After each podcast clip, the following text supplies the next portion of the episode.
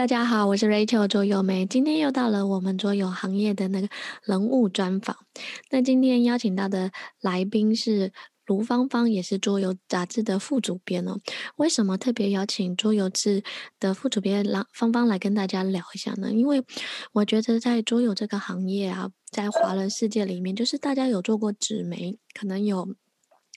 最早的在大陆这边可能有 Vincent 啊，就是 Dice Dice Dice 的杂志，然后在台湾也有出过两到三本的桌游杂志。那可是有一个杂志叫桌游志，已经到现在已经累积十年的时间哦，一直在做出版刊物。虽然在二零二零年十二月的时候画下了句点哦，可是我觉得我想邀请他来跟大家聊一下，说，哎，桌游出版。杂志这十年来，他们怎么样看待产业？还有为什么他们坚持做那个桌游的那个纸媒的媒体？然后我们现在先邀请芳芳来跟大家打个招呼，好吗？大家好，我是芳芳，嗯，我是桌游志的副主编。我给自己的三个标签是：第一个是学习，因为其实我进入桌游行业的话是一个比较偶然的事件。就我刚进来的时候，可能本身就是一张白纸，然后呢，我一路过来，大部分的时间其实就是在不断的学习，在学习玩各种各样的桌游，然后也在学习怎么当一个编辑，怎么融入到我们这个圈子里面去。然后第二个标签呢，就是乐观、积极、乐观，因为嗯。对于一张白纸来说，他要融入这个圈子，在最初的时候肯定是会遇到很多的困难的。嗯，要说完全没有特别灰心的时候，也是不太可能的。就是在每当遇到这样的时候，我就就自己给自己打气，就自己给自己加鸡血，然后就算是坚持下来吧。然后第三个就是感性，感性这个词呢，对我来，对于我自己来说也是比较意外的，因为。作为一个理科生，我一直都觉得自己是一个很理性的人，但是在做杂志的这段时间里，我接触到很多的，就是桌游行业的这里这些，不管是设计师也好，玩家也好，他们都给我带来了很多的感动，就让我发现原来我自己是一个还挺感性的人。桌游志创立的话是在二零一零年，然后这段时间的话，二零一零年到二零。一一年这段时间应该也是国内桌游就是发展的比较迅速的一段时间，所以不只是桌游志，还有可能一些其他的杂志也也都是在这段时间诞生。只不过说桌游志它可能坚持的时间比较久，嗯，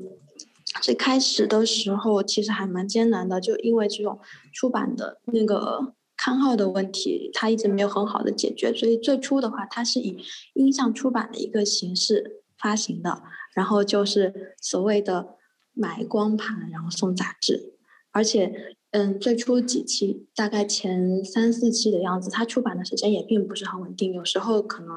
就几个月才能发行一期这样子。它最繁荣的时候，它的发行量应该是达到了，嗯，一个月大概是五万册，这个数字大家可能没有什么概念。我们，呃。我们咨询了当时的那个编辑，他们说五万册在国内就是差不多是是在同等价位，桌游志的那个定价是十五元一本，就是包括我们接手到现在，嗯，这段时间一直都是坚持这样一个定价，十五在这个价位里面，它可以在全国的杂志里排上前三，然后这也是为什么就桌游志的封面常常能邀请到不是不只是桌游圈里面的人，而是。一些可能现在都还挺有名气的一些，很很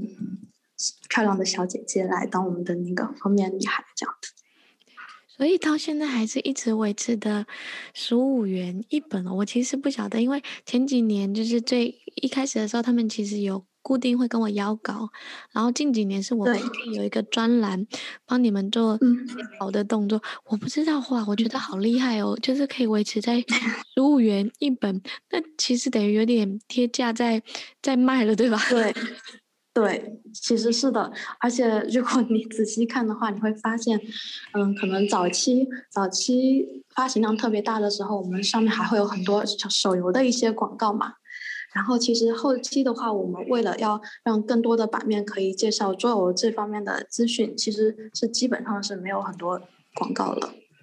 对，你可以跟大家讲一下，在什么时候你们开始转型吗？就是因为一开始的时候，大部分很多人就觉得，哎，桌游志有送卡片嘛，卡牌为主，然后好像有些人是为了卡牌来买杂志。嗯、可是，在某一年的时候，就大幅了改版，你们里面加了很多国内外行业的讯息跟消息，然后也开始就是做主题类型的桌游的介绍。你可以讲一下是在哪一年发生？那为什么那时候决定做这样大规模的转型呢？桌游志有过辉煌的时候，当然后后面也有也会开始慢慢的没落，这个也是整个纸媒的一个大环境的，嗯的一个大的潮流。我们做出的这个改变是在一六年底到一七年，一七年我们的一月跟二月份是停刊的，然后直接是从三月份开始，就是这两个月的时间里，我们的整个编辑团队是进行了一个很大的变化的。这两个月的时间里，我们也进行了很多讨论，就我们。如果说我们不不去接手的话，那他可能会在一六年底的时候就已经告别这个历史舞台了。那既然我们要把它保留下来，我们要让它继续做下来，那么我们只是为了去送这些卡牌嘛？我们如果真的想送卡牌的话，我们并不是一定要。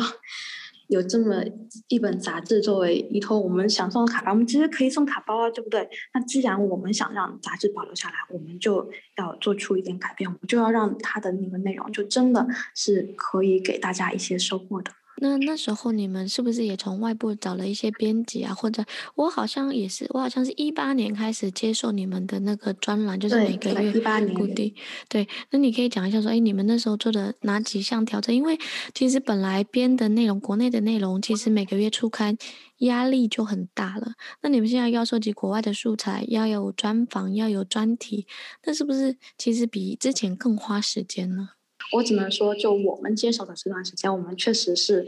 嗯，花了很多的心力在做这些内容的。嗯，从国内来讲的话，嗯，在近几年，就是你会发现国内它有一点小小的改变，就是国内的那些自媒体其实发展的特别好。就嗯，现在有比如说地核桌游啊，然后桌游玩主啊，还有瞬间思路的，对不对？然后我们就跟这些。国内的这些媒体，他们进行合作，进行内容上的一个交流，然后还有国内的设计师们也开始逐渐的成长起来了。就嗯，比如说嗯，Leo 啊，新茂啊，还有像静言思他们这边，然后这些可以说是国内桌游的这些发展，就促成了我们这个内容的不断的丰富。那你在这边，你可不可以跟大家讲一下，就是身为编辑啊，其实就是。书籍的一个出版大概经过哪几个环节？很多人就觉得说，哎呀，就是看一篇文章很快就看完了。那你可以跟大家讲一下，哎，你们从选题啊、策划大概会经过哪一些环节，让大家知道一下，好不好？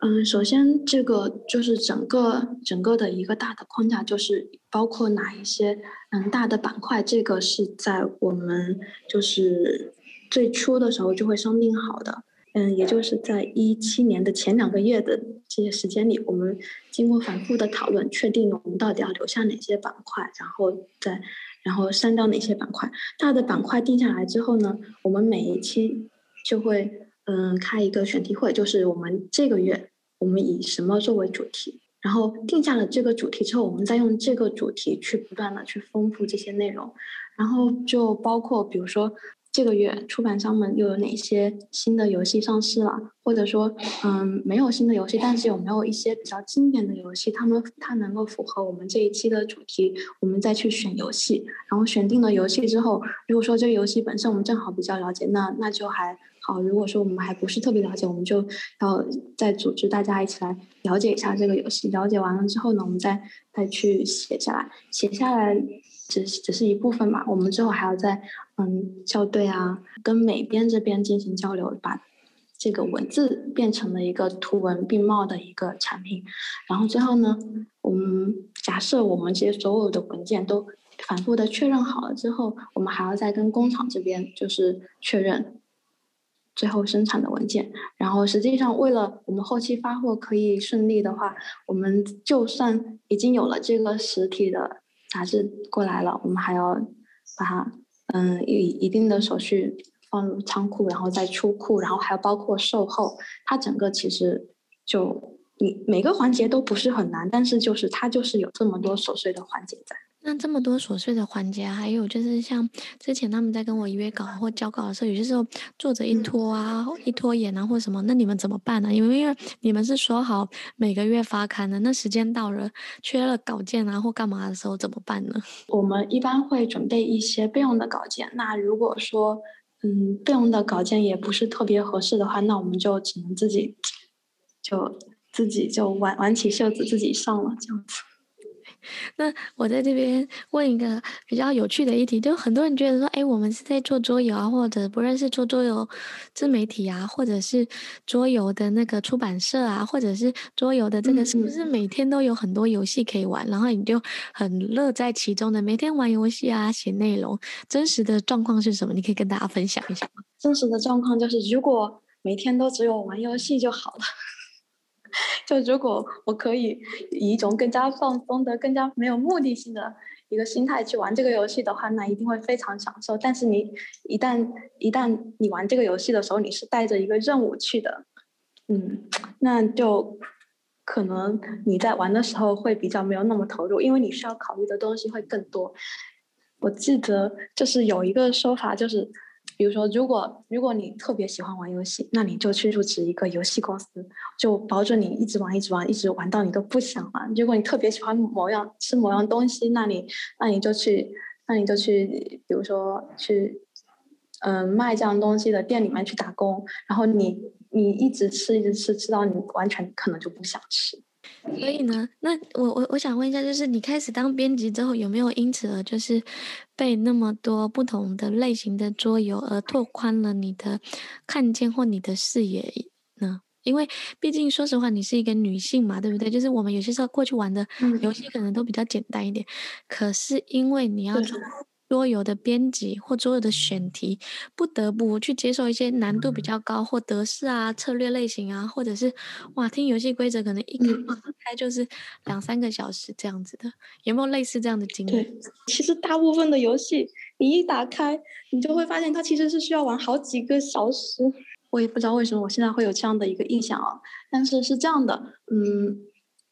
很多游戏的机制，就比如说你说德式，它其实是有一个共通的。共通的一些嗯东西在里面的，就可能你一开始会觉得，哎呀，我可能连读一个规则我都读不清楚，但是后面的话，你可能一看到这个卡，哎，你就知道，哎，这是这是资源，哎，这是我要抢的分，哎，这个是我我要怎么怎么怎么去限制我的上家，我要我要取得先手优势或怎么样的，就很多很多的东西其实还是有共通之处的。所以那到现在有没有在编辑哪一个？选题啊，或哪一个那个游戏的时候，让你印象最深刻呢？我们之前有一个主题，其实是我我自己很感兴趣的，就是他是在探讨那个单身单身的这个话题的。然后，但是实际上我们当时选的游戏，它就不是单身。它其实因为因为其实有有时候你会发现这个主题它可能特别有意思，但是你很难。很难找到特别匹配的游戏，对，就像单身这样，水水设计师有一个叫做相亲的相亲，对对对，十万次相亲，然后可能就没有了，所以、嗯、所以你是觉得说这个选题很有意思，可是你要去演，对，选题很有意思，反而对，但但是很多游戏它有时候，有时候很多游戏它它它它进来，就是因为它是在众多不那么切题的游戏里面最切题的一个。就是你你你会发现，就选题它看上去好像很简单，但实际上你要把，嗯，就是游戏跟你的主题真的贴合在一起的话，还还是真的是挺难的。就每一期这个问题都会困扰我们很长时间。就是我刚才为什么会突然停顿那么久，就是因为我们每一期常常可能我们这一期有一个非常棒的选题，但是我们在选游戏的时候就会特别。特别特别痛苦，或者说我们这期哎有几个特别棒的游戏，但是我们怎么通过一个主题来把这些游戏连接在一起？然后我们又要又会进入很长时间的纠结。有时候这个主题甚至它可能并不是特别的贴贴合。对对，因为我觉得呃，这跟一呃一篇文章不一篇文章你可以写一篇，然后写很多篇，可是你要对在一个杂志专题。专题其实还是有一定的难度的考验，那你可以聊一下吗？就是因为你们在做纸媒啊，可以了解行业，不论是国内啊、海外的行业啊，或者是整个趋势啊，整个你可以看到整个的浪潮的发展。你可以讲一下说，哎，你就是观察到这个桌游产业近几年的发展啊，还有后续的可能的规划，大概有什么样的感感受吗？可以跟大家分享一下吗？说到我们现在整个产业的一个发展，就是我我刚才其实已经提到了一点，就是我刚才已经提到了那个桌游自媒体现在的一个发展，就是相比相相比较之前的话，真的是，嗯，真的是多了特别的多。然后，嗯，这只是一方面嘛，然后还有就是，嗯，我不知道大家还记不记得，就是在，嗯，就是在前几年的时候，嗯。有有两年吧，就是每年我们会在艾森，嗯、我们会在那个艾森桌游展的时候会办一个活动，就是桌游代购活动。因为就是在在当时，可能有很多国外的那些嗯特别优秀、特别新鲜的大作，我们国内是比较难拿到的。然后我们很多时候我们就嗯都需要就。亲戚朋友啊，他们如果有去那些桌游展的话，要让他们帮我们带回来。然后我们杂志也是看到大家在这方面的需求，所以就就举办了这样的一个代购的活动。嗯，然后在近几年的话，你会发现，哎，如果说今年有某一款特别大热的游戏出来了，我们的第一反应就不会是，哎，我们要去桌游展上去买啊，或者怎么样的。我们的第一反应一定是，哎，不知道我们国内又是哪一个出版社可以把他们的中文版拿下来。然后我们就可以安心的去猜测，我们可以去猜测，哎，是谁拿下来了？我们不会特别担心它会不会被引进。这就是，嗯，我觉得一个非常非常大、非常直观的一个区别，就是国国内在跟国外接轨的更加的密切了。就很多游戏，他们甚至是在 KS 上众筹的时候，在国内也会同步开启众筹，就是大家会，嗯，更加的看到国内的这个市场了。那你刚刚讲到一下众筹啊，可以跟大家介绍一下，现在大概有哪几个众筹？其实是有桌游众筹平台。那你们也在就是，呃。杂志可能快要转型之后，也在思考说，哎，制作做一个属于自己的新物级的这样的众筹平台，就是桌游众筹平台，可以单跟大家聊一下说关于众筹的这个市场，还有自己，我为什么我们接下来会开始做新物级？嗯，现在现在玩家的那个做众筹的话，一般是在两个地方嘛，一个是魔点，还有一个就是我们新物级。嗯，魔点的话可能是。玩家更熟悉的一个就比较嗯老牌的一个众筹平台，然后它，但是它其实并不是只做桌游的，甚至它最初的话，我们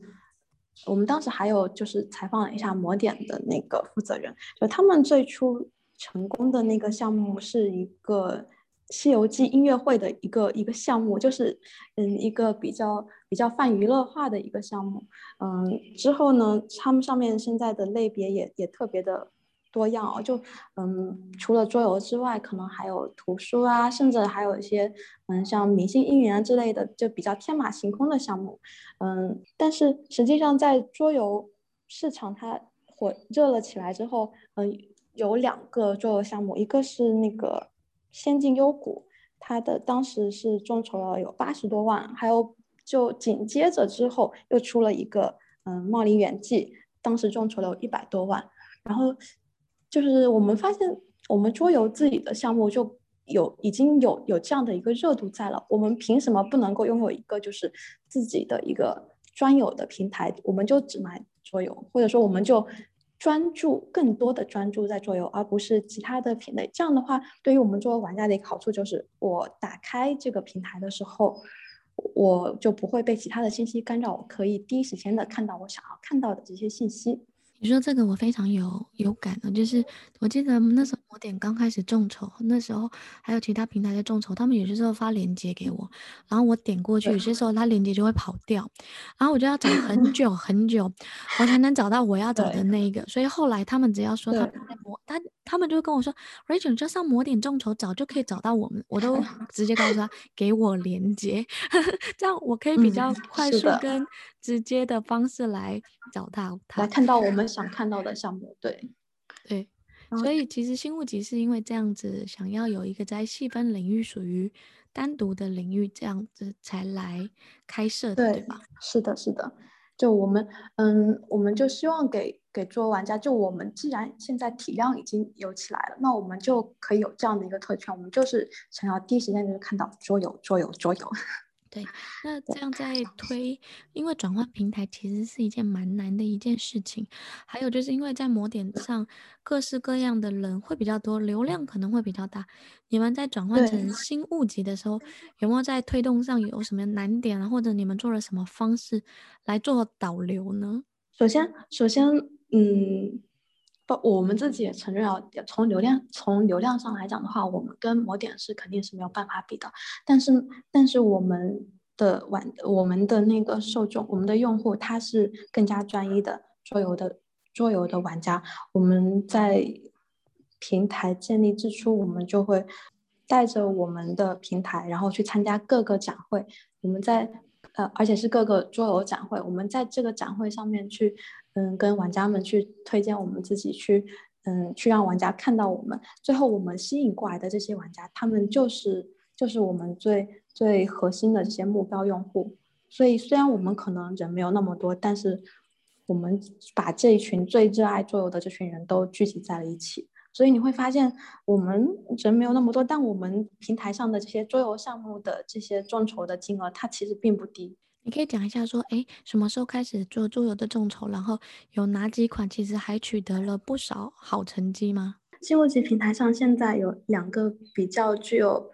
嗯，比较有亮点的那个项目，一个就是，嗯，果冻方块的扭曲预言，还有一个就是有卡桌游代理的那个堕落的阿瓦隆，就是这两个金额是比较。是比较瞩目的，就果冻方块的那个扭曲寓言，他们当时是嗯新物集和 KS 同步众筹，然后在新物集这边一共是总金额有六六十五万，然后 KS 上我记得当时他们 KS 上好像是一百多万吧，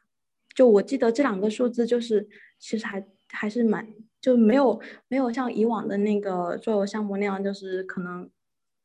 国内的平台跟国外的会会相差嗯几十倍这么多，就就还蛮接近的，对。然后那个嗯堕落的阿瓦隆的话，目前应该是嗯国内桌游类的一个一个一个记录吧，总它总的那个金额是在四百多万。有到四百多万我还不晓得，因为我以为扭曲预言已经破了破了，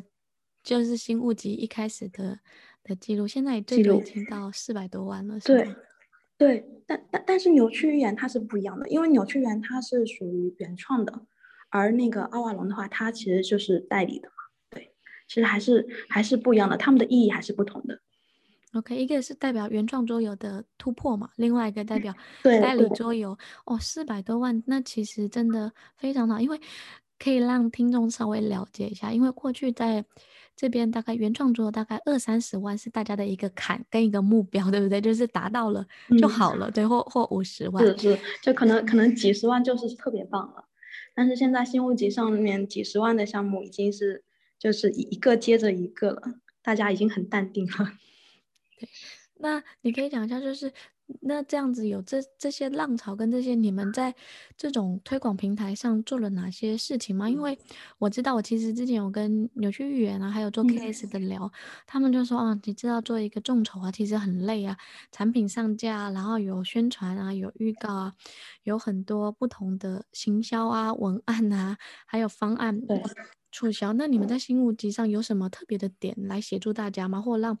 玩家？可以更好的去了解这些产品呢？嗯，我们我们对于就是嗯，给我们对于这些给到我们新物集这边来众筹的项目，特别是桌游项目，我们都是会会就不只是说上上架了就完事的，我们会给他配套的。嗯，去找我们自己的一个作者团队去写他的一个推广的文章，然后写出来之后呢，我们再会去投放到嗯国内的一些现在比较热度比较高的这些做自媒体啊，或者嗯如果是一些就是 IP 类的项目的话，我们还会找一些就是跨界的一些，比如说 UP 主啊，或者是 KOL 来帮我们进行推广，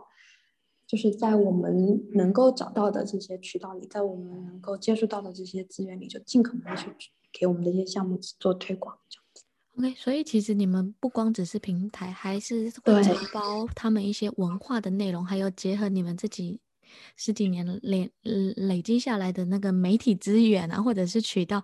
来让他们更好的拓展，是吗？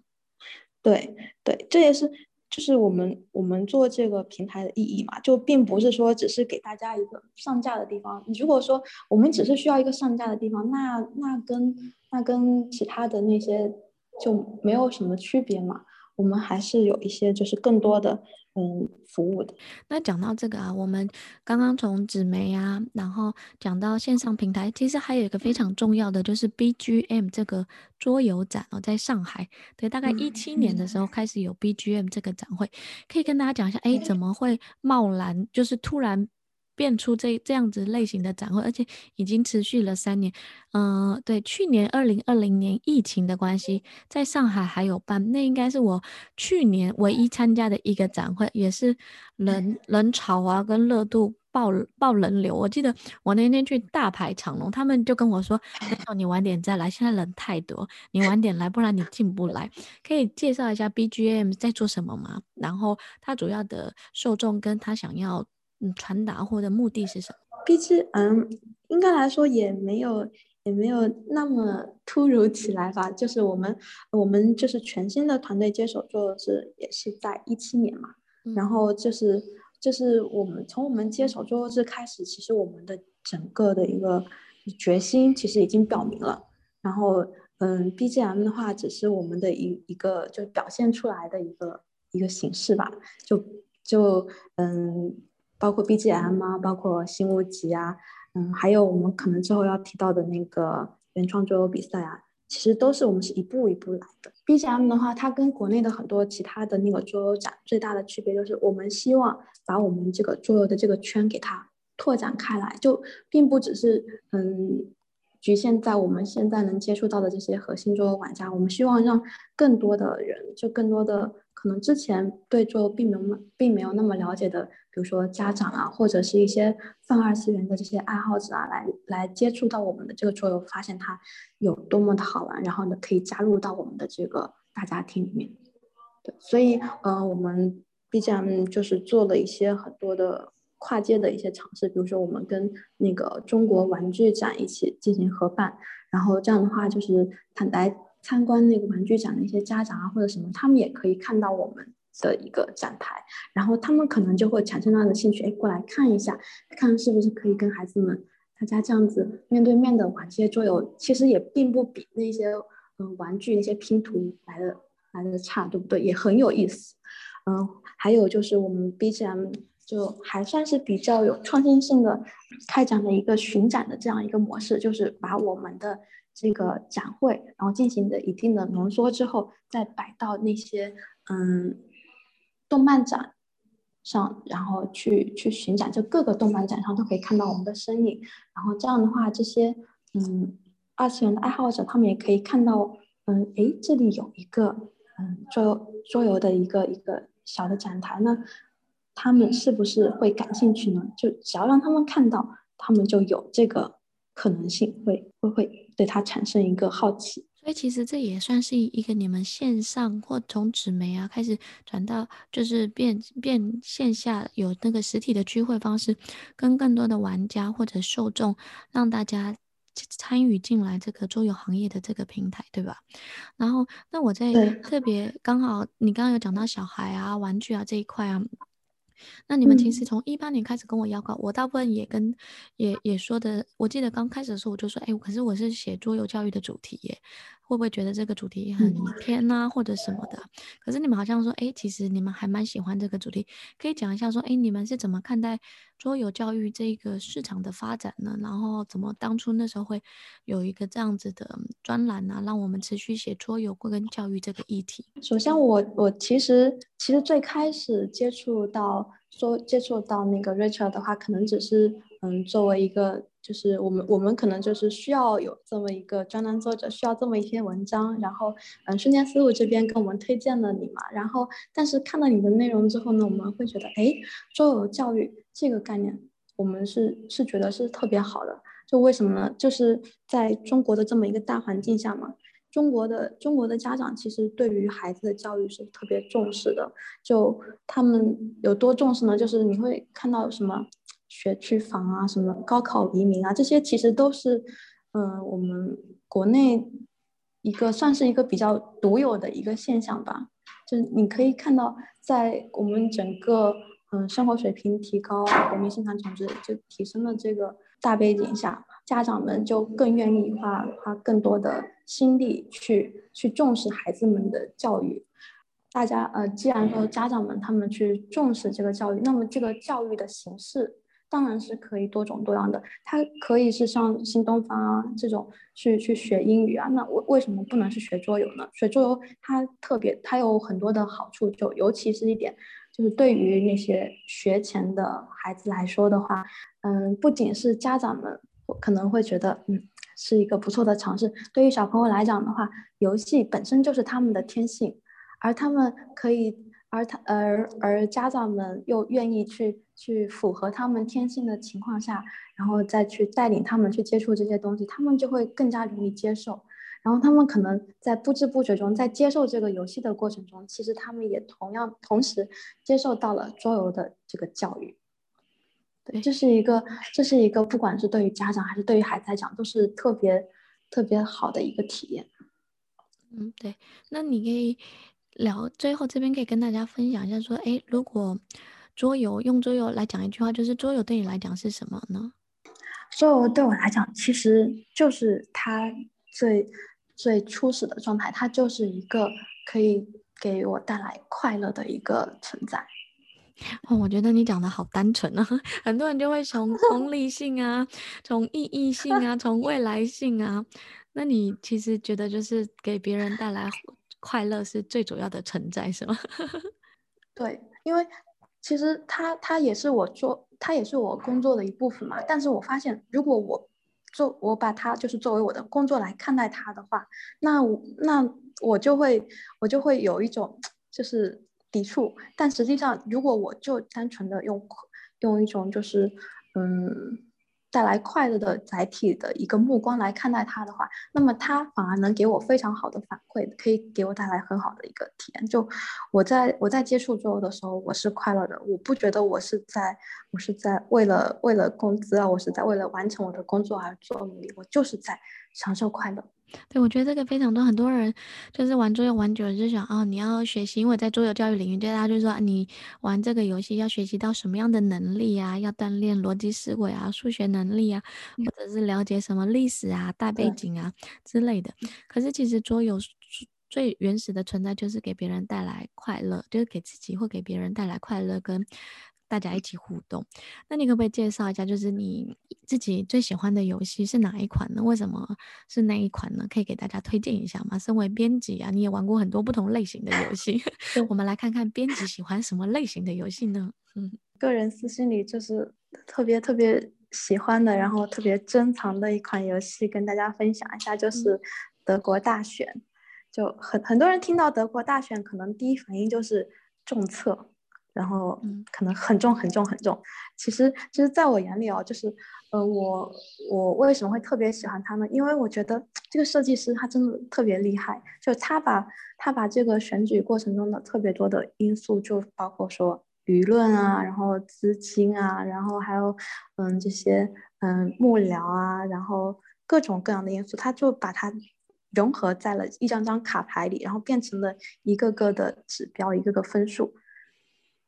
你不觉得很有意思吗？特别是我们，对吧？就是刚经历过了二零二零年的那个美国大选，就是在这段时间，我们就以一种特别放松的一个特别旁观者的心态去看了他们整个一个选举的过程，你会发现它就是真的充满了各种各样的乐趣，而这样的乐趣就是在我们游戏的过程中就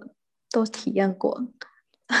所以我我个人特别喜欢这款游戏。对，你刚刚说你选德国大选的时候，我内心冒出的声音就是，嗯，你那骨子里还是理科女，没错。嗯，是的，是的，对，就是、本性难改。对，我会觉得说，哎，其实你喜欢这个游戏还蛮还蛮特别，就是我觉得这个游戏的选题啊内容都非常的好。我没想到你会选这个，真的特别棒。我以为你会选一些偏文艺呀、啊，或偏什么类型。故事风格的，没想到你选这一款。那我觉得就跟刚好很回应到你前面讲的，就是。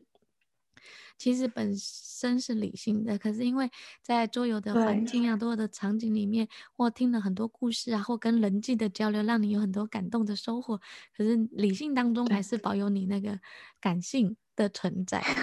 那最后可以聊一下，就是二零二零疫情嘛，疫情其实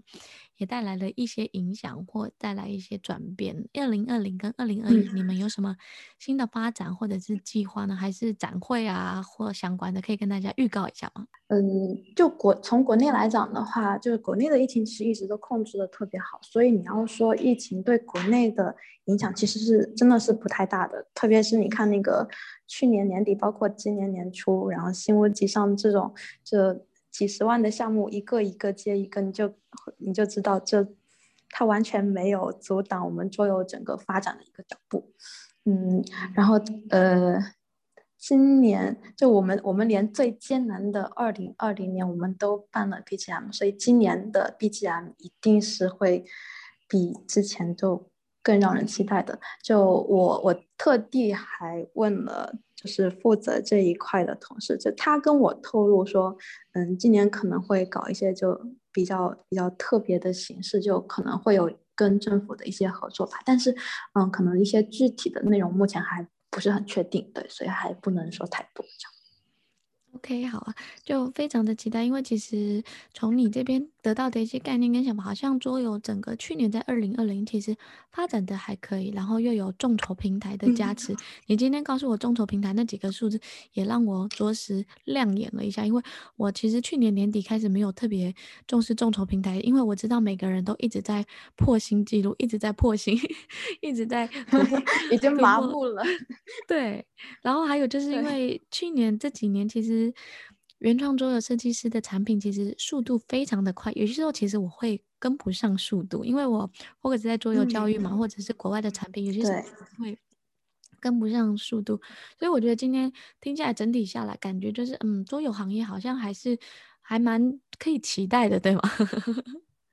对，其实其实我个人也很期待桌游教育。为什么呢？就是虽然大家都在玩游戏，但并不是说每一种每每一种玩游戏的方式都可以称之为教育的。然后我我一直我我我个人非常的看好桌游教育，但是我也知道说做教育它现在其实还有一个门槛，就是嗯，我们需要更多的这种就是专业的桌游教育师来帮我们设计课程啊，来帮我们真正的把桌游变成那个教育孩子的工具。所以我。也希望就是桌游教育也可以就是能够有很好的发展。如果说有一天，哎，我在我们家附近也可以有这么一个做教育机构的话，那我想我应该会毫不犹豫的给我的嗯小辈们或者是我的家人们去报名的。OK，好啊，非常谢谢芳芳今天来跟我们聊，从桌游十年的，就是桌游志的这十年回顾，还有一些新的转型跟新的发展。我觉得我们其实都是跟着桌游整个行业在做一些转变，就是唯一不变就是我们在桌游行业里面，然后看到这个世代有什么新的转转转法或新的玩法，我们就顺势跟着跟着时代的潮流，继续在桌游行业里面上航行。对，谢谢芳芳。好谢谢周梅。谢谢了嗯拜拜我们期待展会见喽好好拜拜。